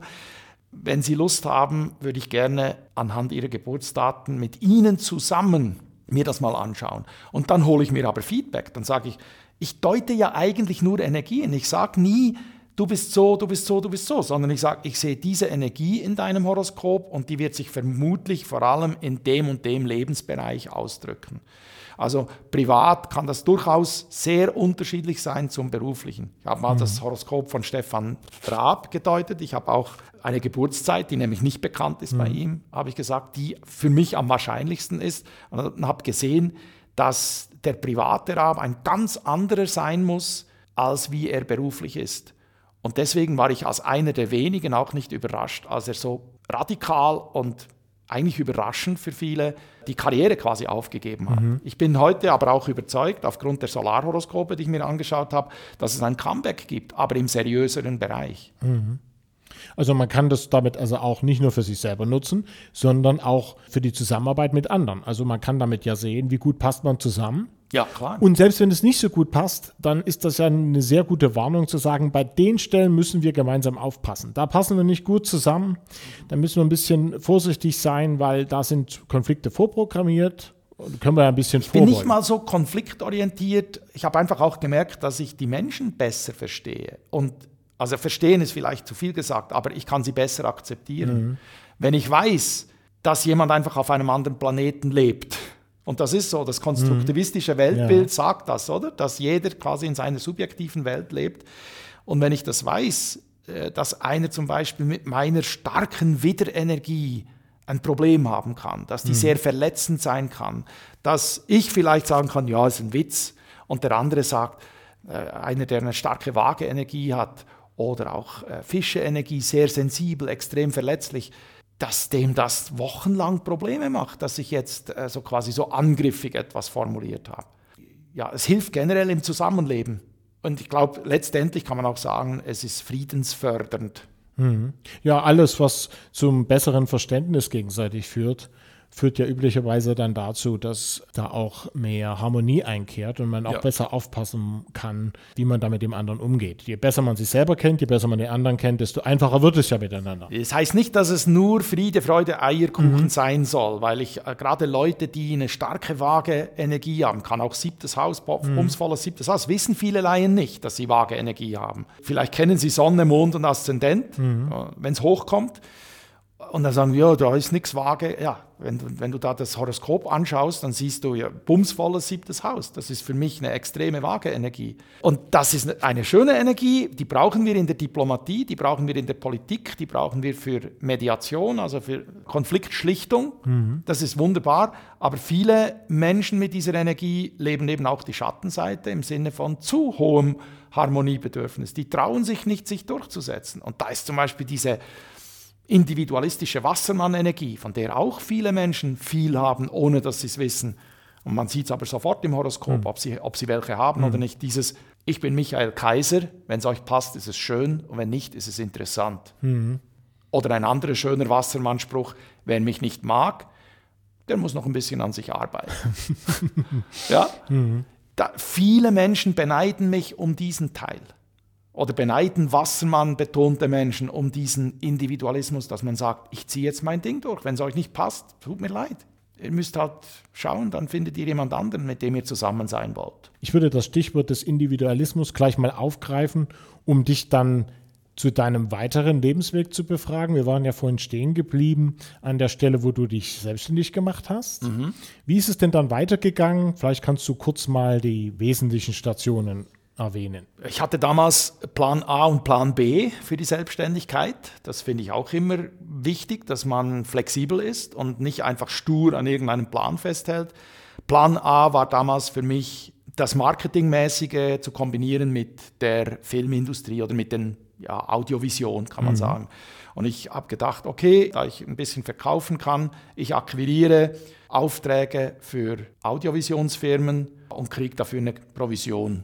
Das war Plan A. Das hat sich relativ schnell herausgestellt, dass das nicht gut funktioniert. Die waren zwar immer happy, wenn sie so einen Auftrag bekommen haben, aber den zweiten Auftrag, den haben sie direkt mit dem Kunden abgewickelt. Mhm. Und ich blieb quasi auf der Strecke. Und dann habe ich gesagt, nee, das ist nicht mein Ding. Der Plan B war der, dass ich mit den Geschäftszahlen meiner Frau und den Unterlagen, die ich hatte über meine Marketingaktivitäten, dass ich mit denen hausieren gehe. Und sage, Leute, wenn ich es geschafft habe, einen Kleinbetrieb von 0 auf 100 zu bringen, zu einer Goldgrube zu machen, kann ich wahrscheinlich deinen Friseurbetrieb oder deine Schreinerei oder dein kleines Möbelhaus. Und äh, das ist mir gelungen. Das ist dann eine Zeit lang auch meine Einkommensquelle gewesen, Werbeberatung für Kleinunternehmen. Also nicht Werbeberatung im Sinne von, wo schalten wir Inserate oder so, sondern mhm. Texten, Werbebriefe verschicken und so weiter. Später wurden dann Kunden, also relativ schnell eigentlich, wurden Kundenzeitungen draus die ich ähm, für andere gemacht habe. Also ich kann mich erinnern, ein Möbelhaus in Bern mit drei Mitarbeitern hat innerhalb kurzer Zeit den Umsatz auf anderthalb Millionen gesteigert. Also eine halbe Million pro Mitarbeiter mhm. konnte sich sehen lassen. Ja. Und es war nicht nur Umsatz, war auch Gewinn da. Ja. Also ich habe sicher ein bisschen, ich war natürlich auch ein Kostenpunkt, das ist klar. Ich habe schon, habe es nicht gratis gemacht, aber es hat sich gelohnt. Also da blieb schon ein bisschen was hängen. Und aus dieser Nische Werbeberatung, also war vor allem Direct-Response-Werbung, also Werbung, die nicht einfach für den Bekanntheitsgrad wirbt, sondern ich habe immer gesagt, was bringt dir das, wenn du bekannt bist? Die Leute sollen bei dir kaufen. Du sollst eine volle Bude haben. Ja, mhm. Die Leute sollen dir die Bude einrennen. Direct Response heißt einfach, dass ich sofortige Reaktionen habe und zwar so viel wie möglich. Und das muss man in der Regel mehrstufig machen. Da kann man nicht einfach einmal ein Inserat schalten und sagen, kommen Sie jetzt gleich vorbei und kaufen Sie, sondern ich muss den mehrstufig aufheizen, bis er so weit ist, dass er sagt, so, und da fahren wir mal hin. Ja, und das schauen wir uns jetzt mal an. Und aus dem wurde eigentlich immer mehr so eine ganzheitlichere Unternehmensberatung. Also ein sehr guter Kunde, der mir damals etwa 130 1000 Franken Umsatz gebracht hat im Jahr. Und wenn man so drei davon hat, kann man, glaube ich, ganz gut davon leben als Einmannbetrieb. Der war Grossist, hat also Gartencenter und große Gartenbaufirmen beliefert. Der hat gesagt, die brauchen ein Verkaufsseminar und ich möchte, dass du das machst. Ja, ich kann zwar verkaufen, aber ich habe keine Ahnung, was ich da genau mache. Sagt er, ja, das wirst du schon herausfinden. Sag ich, ja, komm, da gibt es doch andere, Dale Carnegie, Gustav Käser Training und so weiter. Sagt, nein, ich will es von dir haben. Hat ihn offenbar in der Zwischenzeit mhm. überzeugt, dass ich das kann. Und dann habe ich gesagt, ja, okay, dann schaue ich jetzt mal, was es dann so für Theorien gibt zum Thema Verkaufen. Mhm. Und in kurzer Zeit habe ich ein Verkaufsseminar aus dem Boden gestampft das offenbar sehr gut ankam. Eine Zeit lang habe ich das zuerst nur intern für diesen Kunden gemacht. Dann habe ich gesagt, dann war mal eines nicht ganz voll, habe ich gesagt, du äh, hast du was dagegen, wenn ich noch ja, das quasi noch öffentlich mache? Ich sage, nein, überhaupt kein Problem. Und mit der Zeit wurden dann nur noch öffentliche Seminare draus und ja, mehrere Jahre habe ich sehr gut davon gelebt, von diesen Verkaufsseminaren. Daneben Unternehmensberatung. Und wie gesagt, es war nicht nur Werbung und Verkauf, das hat sich dann auch ausgeweitet. Ich kann mich erinnern, der Möbelhändler hat mal gesagt, du, wir haben ja immer diese Vernissage, wenn wir eine neue Möbelausstellung haben, können wir da irgendwas machen, äh, damit diese Ausstellung ein bisschen attraktiver wird? Und ich habe gesagt, ja, wenn ich da reinkomme, ist das für mich eine große Möbelsuppe. ich weiß mhm. nicht, wo ich beginnen soll. Warum macht ihr es nicht wie IKEA? Ja, ich sage immer, warum Neues erfinden, wenn man Altes kopieren kann, was schon gut ist. Ich sage, warum macht ihr es nicht wie IKEA? Ihr macht einen Wohninformationsrundgang. Sage ich, ja, wie sollen wir das machen? Also, ja, ganz einfach, so mit gewissen Stellen und ja, da gibt es ja Möglichkeiten, die Leute zu führen. Und dann haben wir überall, bei jedem Möbelstück haben wir so ein großes Plakat, so ein A3, mhm.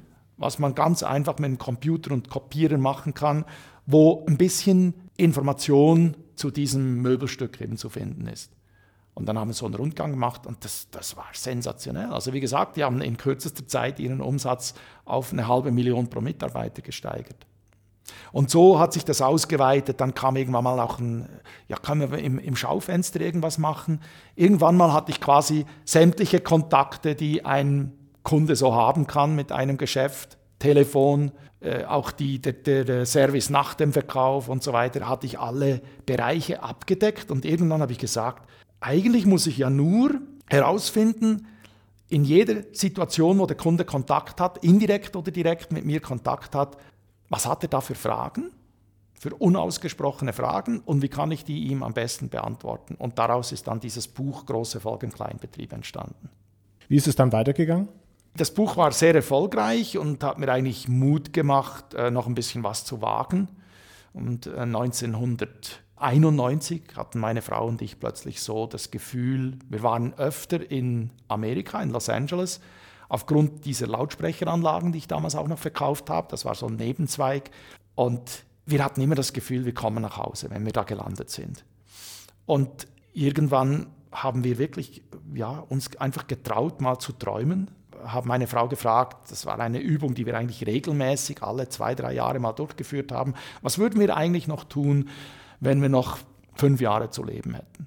Bei bester Gesundheit. Und meine Frau sagte, damals hatte sie offenbar das Geschäft wirklich bis hier, ihr mhm. Geschäft. Und sie sagte, ja, dann würde ich das verkaufen und würde gerne noch ein Jahr in Kalifornien leben. Da habe ich gesagt, warum machen wir das nicht? Da schauen wir doch, dass äh, zuerst haben wir gedacht, äh, naja, Haus verkaufen, ihr Geschäft verkaufen, dann können wir wahrscheinlich das Jahr überbrücken. Dann sagt sie, aber dir wird es doch langweilig, wenn du nicht Seminare mhm. geben kannst.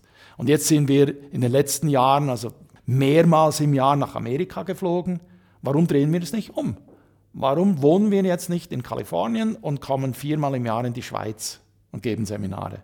Und dann war diese Idee geboren. Das war dann auch so. Also von 1993 bis 1995 haben wir in Kalifornien gewohnt. Hier keinen Wohnsitz gehabt, nur einen Briefkasten.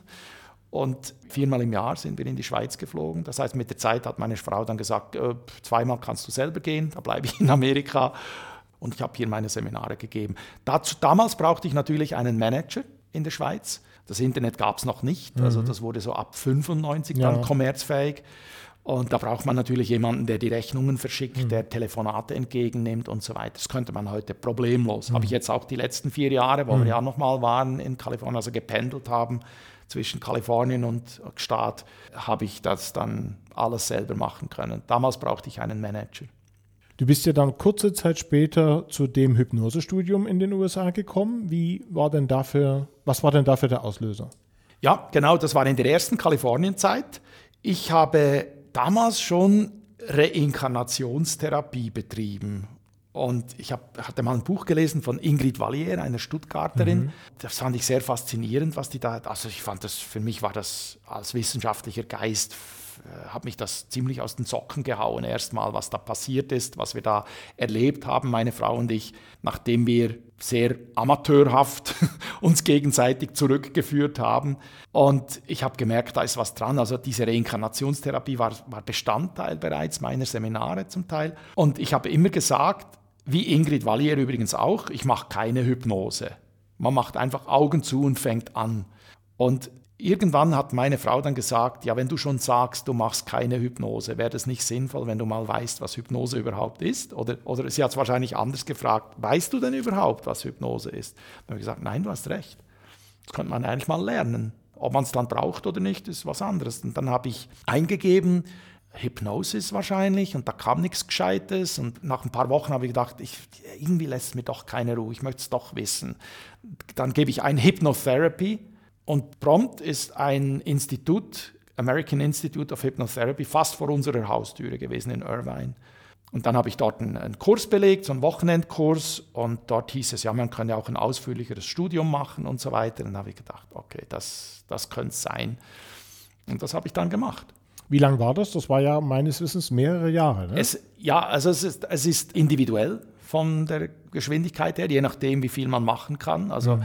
es hieß auch, man könne äh, den Bachelor und den Doktor machen darauf. Mhm. Ich habe damals schon gedacht, naja, sieht ein bisschen nach Titelmühle aus. aber für mich war es wichtig, also nicht einfach zu sagen, ja, okay, dann bezahlst du jetzt irgendwie, das kostete, glaube ich, 4000 Euro umgerechnet, die äh, Studiengebühr. Aber für mich war das wichtig, nicht einfach irgendwie Geld zu bezahlen und so ein paar Pseudo-Papers abzuliefern, sondern wirklich seriös zu arbeiten. Also es sind über 1000 Seiten geworden. Also ich war, war, auch nie der Meinung, dass ich jetzt irgendwie diesen, diesen Titel da gebrauchen würde und so.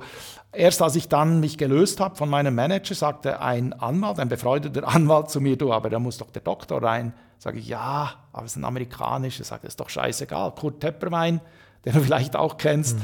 Hat jahrelang so einen amerikanischen Doktortitel getragen und sogar noch einen Professor dazu, den er sich selber verliehen hat. Sagt, das ist doch scheißegal.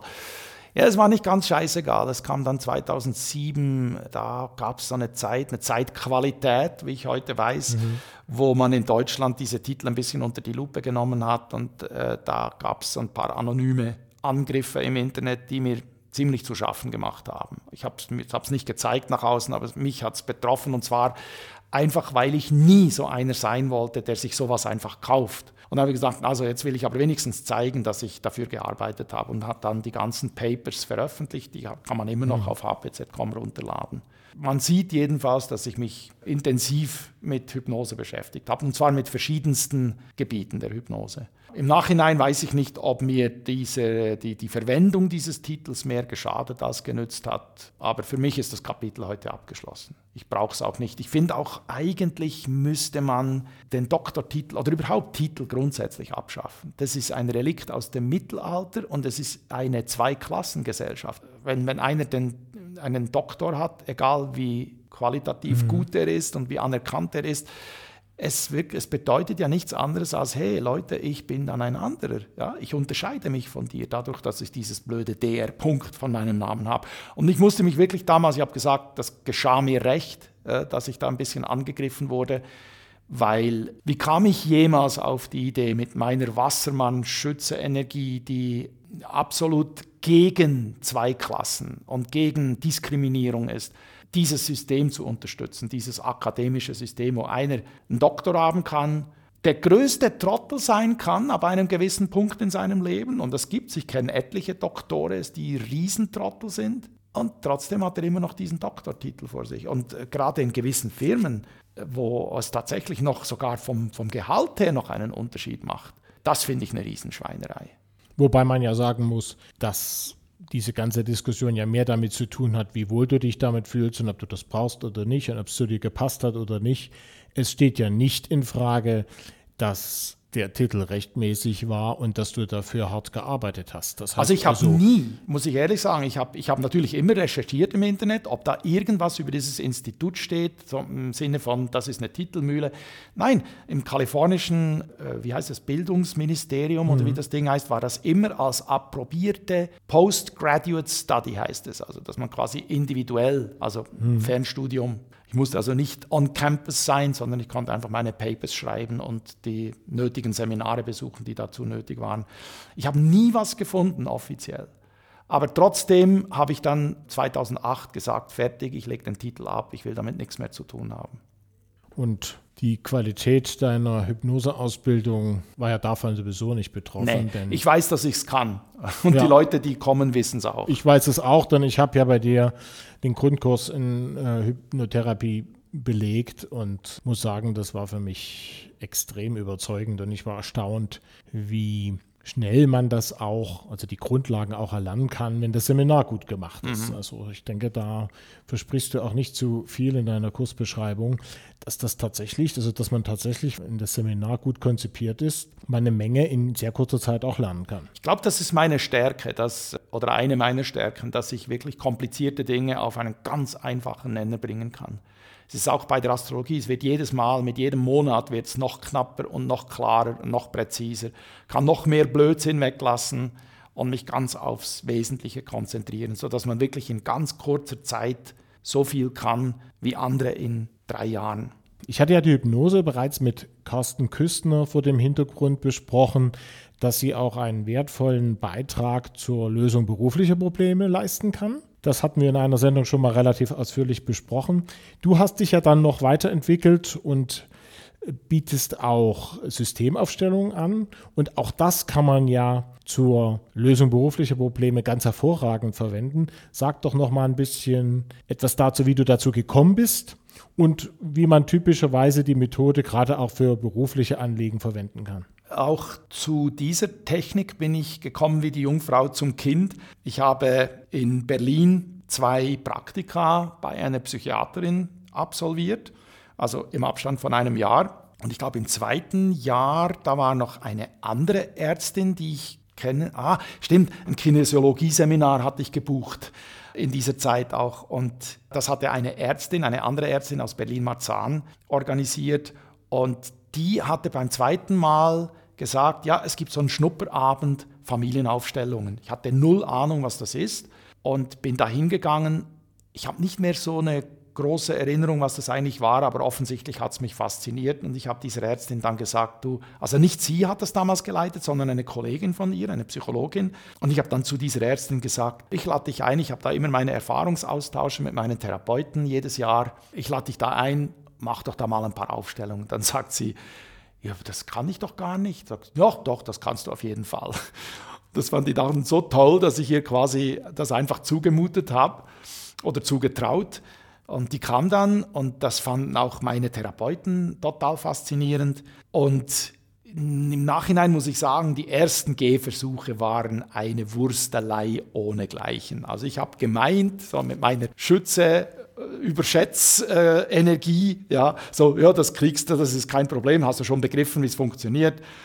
Die ersten Gehversuche waren ziemlich stark von der Intuition geprägt. Gott sei Dank findet auch ein blindes Huhn mal, mal ein Korn, ja, sage ich immer. Also die Intuition hat mich wahrscheinlich relativ oft vor Schaden bewahrt, aber ich hatte keine Ahnung, warum ich das tue, was ich da tue, konnte nicht erklären, wie ich da jetzt genau vorgegangen bin und warum. Und das hat sich dann geändert. Es gab auch irgendwann mal eine Krise, die bewirkt hat, dass äh, der richtige Mensch in mein Leben kam, der mir das beigebracht hat. Und seither weiß ich immer ganz genau, was ich tue. Das, ich glaube, das hast du auch gemerkt. Oder? Absolut. Es gibt keine richtig. Situation mehr, wo ich nicht weiß, wie ich vorgehen will. Ich muss allerdings sagen, dass ich glaube, mich ganz stark von, von dieser Hellingerschen Geschichte, ich weiß nicht mehr, wie er heute arbeitet, muss ich der Fairness halber sagen. Aber so wie ich früher gesehen habe, wie er arbeitet, das war gar nicht mein Ding. So dieses, ja, die Wahrheit zeigt sich mir ganz plötzlich in einem Bild. Also nein, die Wahrheit zeigt sich nicht in einem Bild. Das ist Guru, das ist Guru-mäßig. Das ist so wie, ah ja, der liebe Gott hat jetzt begriffen, worum es geht und der wird es mir jetzt aufs Auge drücken und ich habe nichts damit dazu zu sagen. Das ist Quatsch. Die Wahrheit zeigt sich nicht ganz plötzlich in einem Bild, sondern ich gehe auf eine ganz bestimmte Art und Weise an ein Problem heran beim Aufstellen und bin neugierig. Bis zum Schluss bin ich selber neugierig, was sich für eine Lösung zeigt. Kannst du unseren Hörern vielleicht kurz mal beschreiben, wie die Methode funktioniert, damit sich die Leute, die die Methode noch nicht kennen, etwas darunter vorstellen können? Das kannst du fast besser. Du hast ja bei Salve TV schon so eine Schalte gehabt, wo du denen erzählt hast, das hast du super gemacht.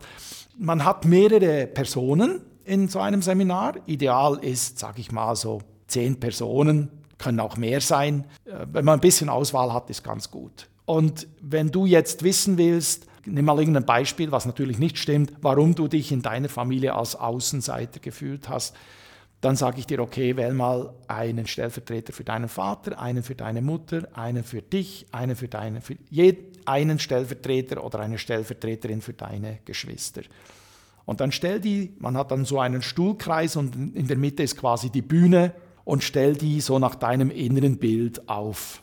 Und dann gibt man diesen Stellvertretern eine Minute oder so Zeit, das sieht man ein bisschen, wann die sich eingefühlt haben und die verwandeln sich.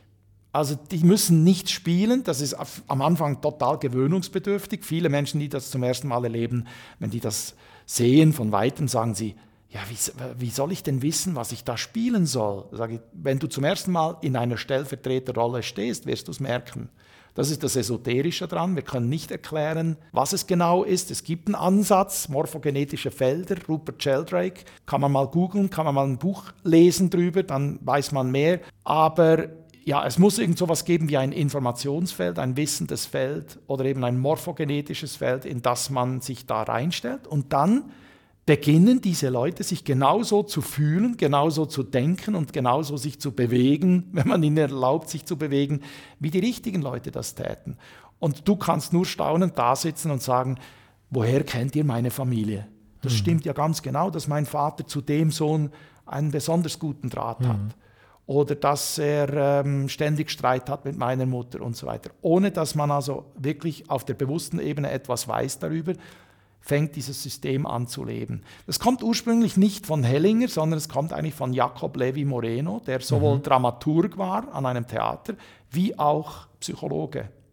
An der Stelle ist es sicherlich wichtig, noch zu erklären oder zu betonen, dass die Stellvertreter eben nicht Schauspielern, sondern erstaunlicherweise eben in der Lage sind, sich in diese Rolle, die sie innehaben, einzufühlen. Es ja. ist also eben keine von außen hineingebrachte Rolle, die sie in dem Sinne übernehmen, sondern sie sind in diesem System drin und Absolut erleben nicht. das einfach dort ja. selber. Sie müssen also die gar nichts mitbringen. Sollen nichts denken, die sollen wirklich nur wahrnehmen. Und das ist so, wenn man da steht, das muss man einfach mal erlebt ja. haben. Wenn man da steht, merkt man nach einer halben Minute oder nach einer Minute, merkt man, äh, ich kann meinen Blick nicht von diesem Punkt da auf dem Teppich. Mhm. Ich kann nicht, ich möchte woanders hinschauen, ich kann nicht. Und ich nehme hier links hinten nehme ich was wahr. Da rechts habe ich nur gehört, dass was geredet wird, aber das ist irgendwie leer. Und dann habe ich auch so plötzlich so wie ein kaltes Gefühl in der linken Schulter. Das ist das, was die mhm. Leute sagen. Und Nein, im Gegenteil. Also wenn man versucht, was zu spielen, das habe ich auch schon erlebt. Ich war schon an Seminaren, wo ich gesagt habe, hallo, bitte nicht eure histrionischen Bedürfnisse ausleben. Histrio, der Schauspieler und histrionische Persönlichkeitsstörung kennen wir auch aus der mhm. Psychologie oder aus der Psychopathologie. Da gab es wirklich manchmal Leute, wo ich gedacht habe, das sind so richtige Hobbyaufsteller. Also die haben an meinen Seminaren nichts zu suchen. Also Leute, die das als quasi spannend finden, dass sie jetzt da endlich mal was erleben, weil in, in ihrem eigenen Leben so viel äh, Langeweile mhm. ist das ist nicht gut. Und da muss man sogar, müsste man sogar als Moderator sagen, Entschuldigung, das, ich tausche dich aus. Wenn man das merkt, dass da ein Bedürfnis ist, quasi etwas auszuagieren, was gar nicht da ist. Und da wird auch, da wird viel Blödsinn gemacht. Da wird äh, den Leuten was aufs Auge gedrückt. Da heißt es sehr schnell mal, oh, das ist nicht dein leiblicher Vater ja, du bist wahrscheinlich ein Kuckucksei. Und da kommen die Leute und sagen, ja, wir haben herausgefunden an einer Aufstellung, das ist nicht mein leiblicher Vater, weil ich habe zu ihm gesagt, du bist mein Vater und er hat nur gelacht. Sage ich, das ist noch lange kein Grund, dass er nicht dein Vater ist. Das ist fahrlässig, wenn man so arbeitet.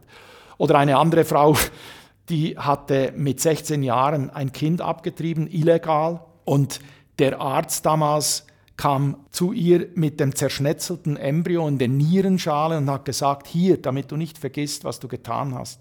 Und diese Frau, schwerst traumatisiert, geht zu einem Aufstellseminar und hofft endlich, das lösen zu können, dieses Schuldgefühl, dieses Trauma lösen zu können.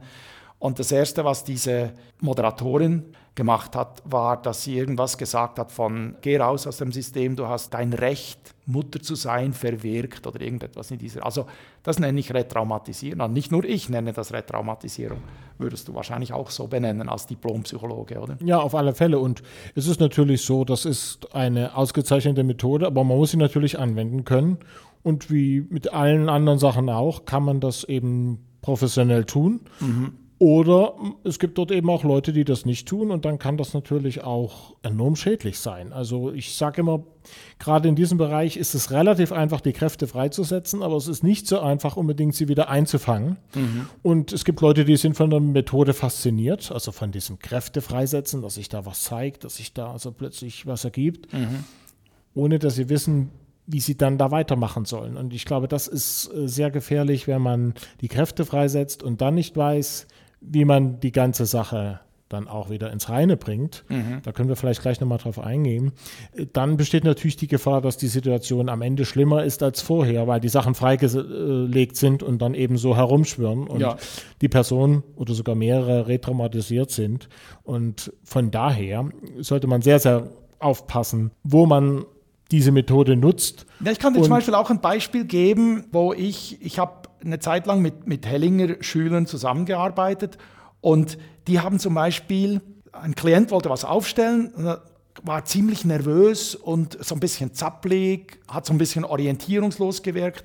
Und dann hieß es immer, ja, geh mit deinem Anliegen in Kontakt, das ist okay, das mache ich mhm. auch, ja, dass man so ein bisschen sich beruhigt vorher, mhm. ein paar tiefe Atemzüge nimmt, sich überlegt, wie viel Kraft hat eigentlich das Anliegen? Also mit anderen Worten, was würde geschehen, wenn ich keine Lösung finden mhm. würde oder nicht wenigstens Einblicke bekäme? Und irgendwann fragt man dann, worum geht's? Und jetzt macht er wieder so völlig zapplig, erzählt er mir, ja, es geht halt um Folgendes. Dann habe ich Aufsteller oder Moderatoren erlebt, die gesagt haben, nein, nein, nein, nein, nein, nein, nein also solange du dich nicht beruhigst, solange du nicht in wenigen Sätzen sagen kannst, worum es geht, arbeite ich nicht mit dir.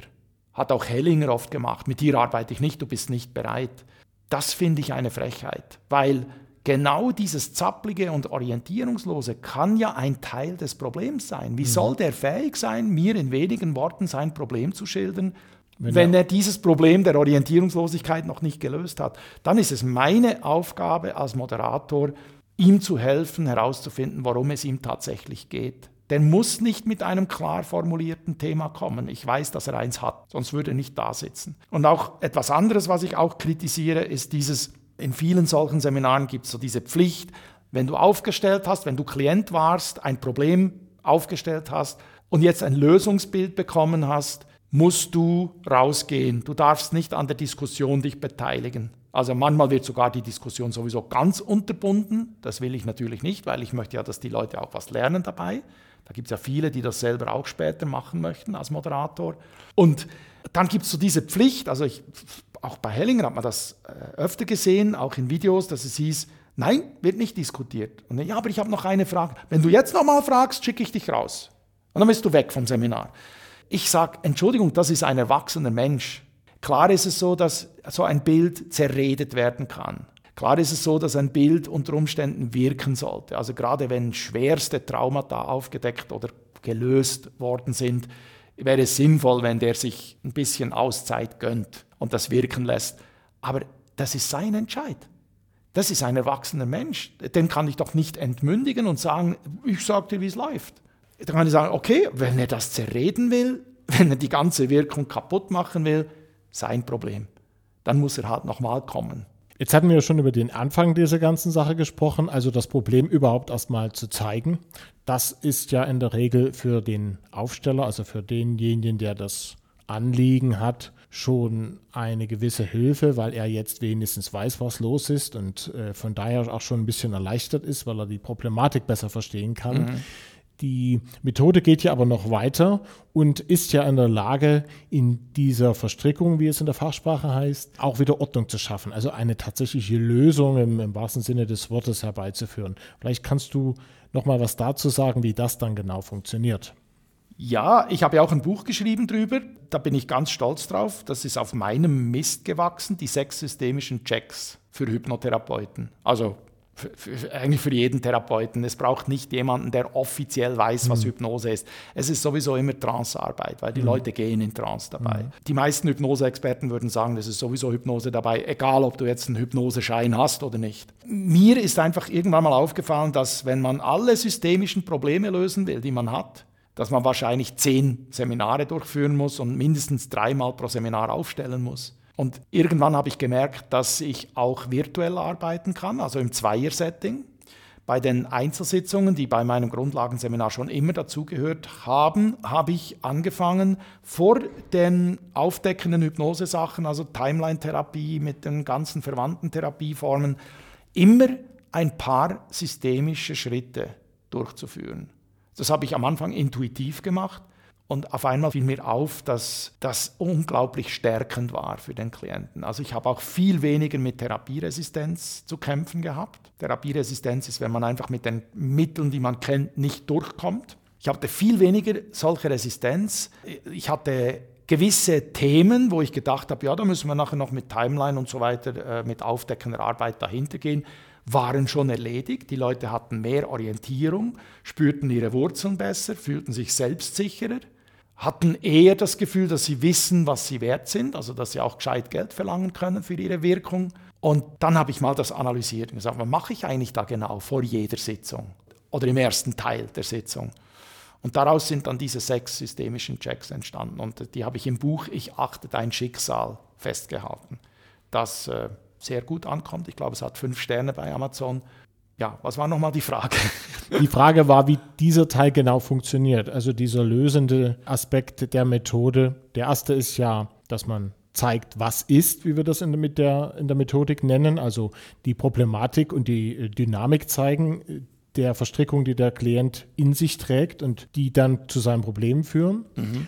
Das ist ja gut und schön, dass man das erstmal sieht, was los ist, aber das ist ja selber noch keine Lösung. Ja. Und es wäre interessant für die Hörer mal zu erläutern, wie es dann zu einer Lösung kommt. Das heißt, wie man diese Verstrickung, also diese Irrtümer, die derjenige im inneren Bild hat, dann auflöst. Ja, also alle Details kann man natürlich nicht erzählen, das würde zu lange dauern, aber es gibt so ein paar Grundsätze in einer Familie. Ein Grundsatz ist der, dass jeder nur sein eigenes Schicksal trägt. Es ist oft so, dass Kinder Lasten von ihren Eltern tragen wollen.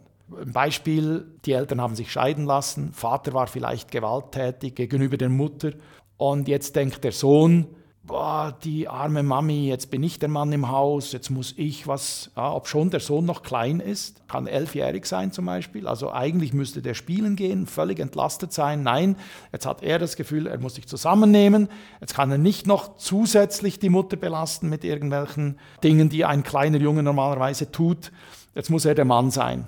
Ja, das ist schon mal falsch. Da bedeutet das, dass dieser Junge für die Mutter etwas tragen will.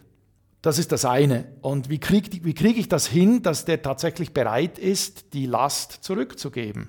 Es ist nämlich so, dass wenn er versucht, etwas zu tragen für die Mutter, tragen beide schwerer. Es ist nicht wirklich so, in der systemischen Arbeit ist es nicht so, dass man sagt, geteiltes Leid ist halbes Leid.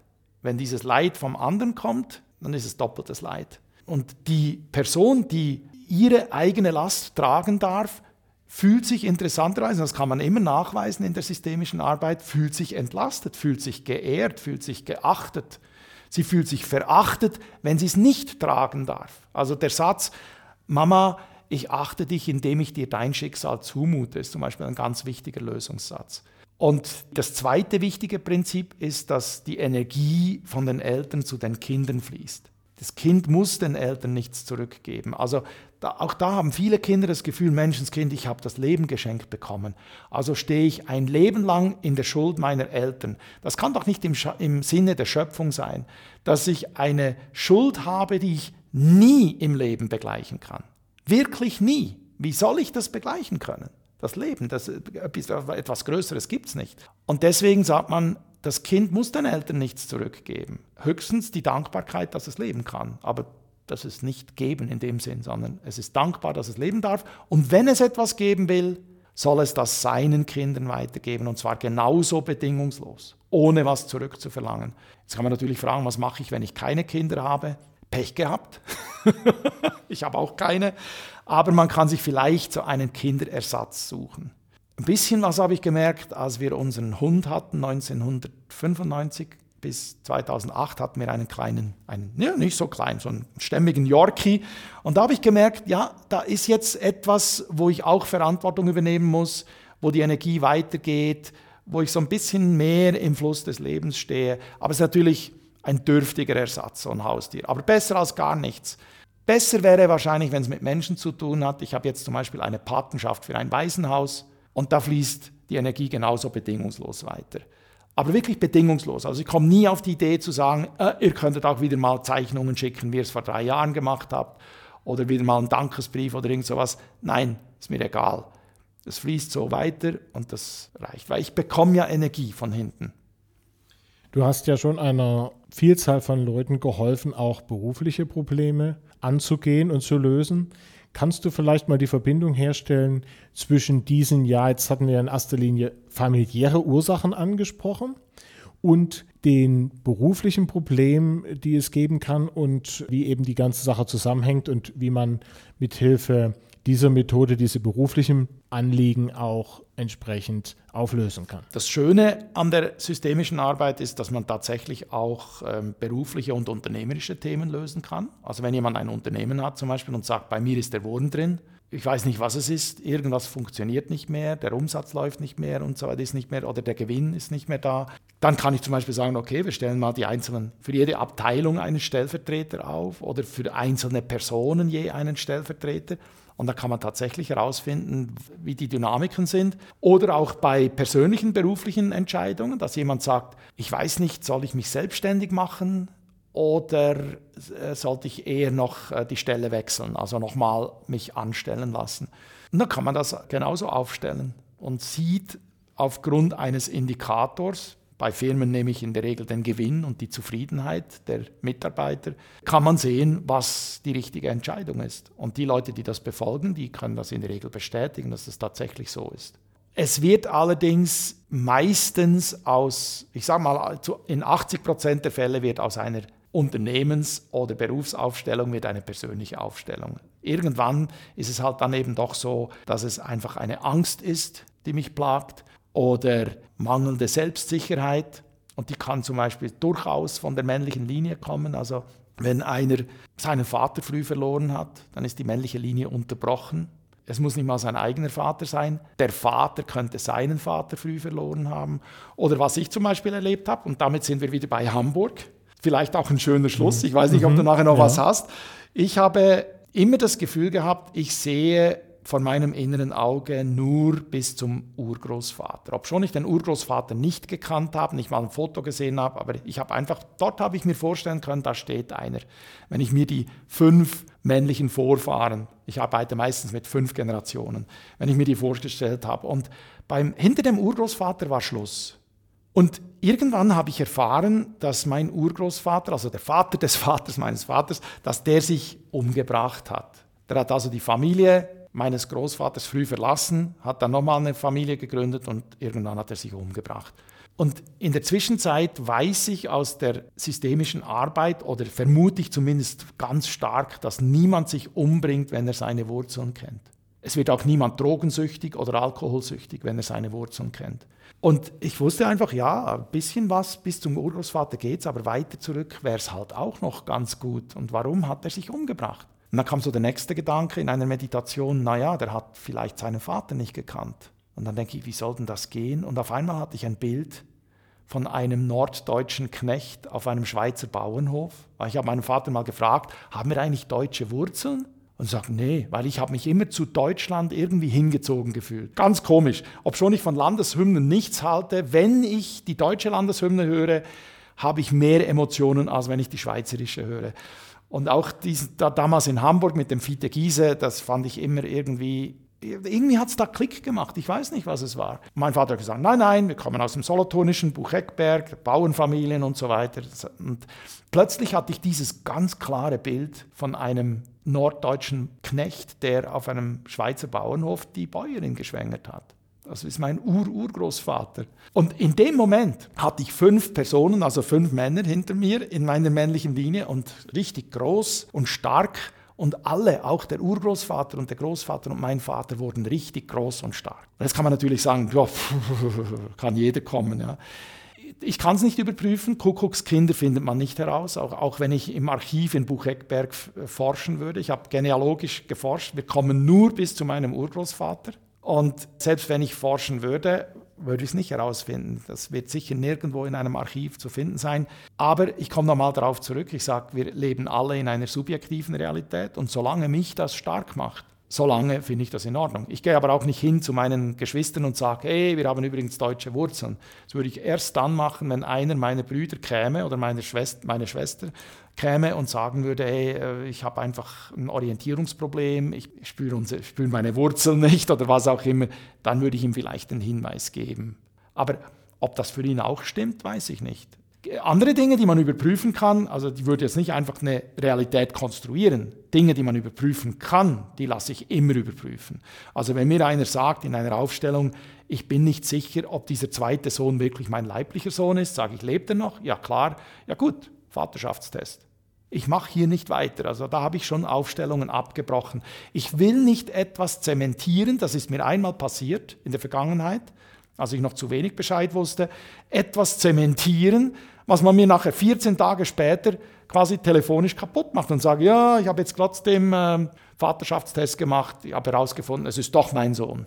Interessanterweise hat sich bei der Aufstellung tatsächlich gezeigt, dass es nicht sein Sohn ist. Ich glaube, dass man deswegen auch sagen kann, wir haben keine hundertprozentige Garantie, dass es die Wahrheit ist, was da rauskommt. Es sind Energien, die sich zeigen. Und wenn die Energie beim Aufsteller so stark ist, dass der ganze Raum keine Chance hat, was anderes zu denken oder zu fühlen, dann sind wir auf, dem, auf, auf der falschen Spur. Das ist aber höchst, höchst selten, das muss man sagen. Du hast gesagt, du wirst in wenigen Tagen 60 Jahre alt und kannst ja schon auf ein ganz ordentliches, wenn auch noch nicht abgeschlossenes Berufsleben zurückblicken. Was wäre denn bis jetzt zumindest so dein vorläufiges Fazit im Sinne von, was wären die wichtigsten Sachen, an die man denken sollte, um am Ende ein glückliches Berufsleben für sich gestaltet zu haben? Ja, ich glaube, also die wichtigste Maxime ist sicher, das Leben ist zu kurz, als dass man es mit etwas verbringen sollte, was einem keine Freude macht. Das scheint mir das Aller, Allerwichtigste zu sein. Ich verstehe, wenn jemand sich gerne selbstständig machen würde, aber sagt, aber ich habe halt Angst, die Sicherheit ist dann gefährdet und so weiter. Die Angst ist normal, die hat jeder. Ich habe noch nie einen erlebt, außer Leute, die wirklich krank sind, die also mhm. wirklich Maniker sind, äh, habe ich noch nie einen erlebt, der nicht Angst hatte. Das ist völlig normal, immer wenn man irgendwas Neues wagt.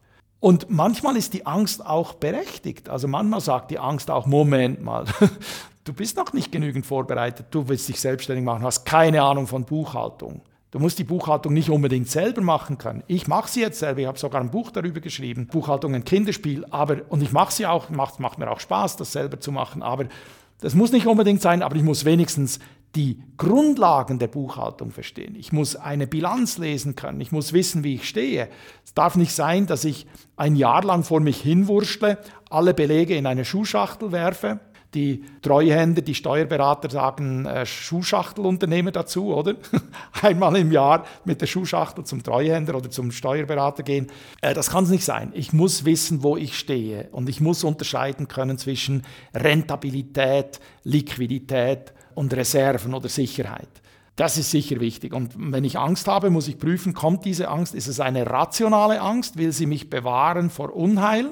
Ja, dann muss ich halt die Dinge lernen, die noch zu lernen sind. Wenn sie aber eine irrationale Angst ist, wenn ich wirklich weiß, nein, ich weiß, was ich kann, ich habe auch die nötigen Kenntnisse, die nötigen Grundkenntnisse in Buchhaltung, in Betriebsführung, es gibt keinen Grund, Angst zu haben. Das Einzige ist, ja, okay, dann kommt halt nicht mehr regelmäßig der Scheck rein mit den 10.000 Euro und so weiter.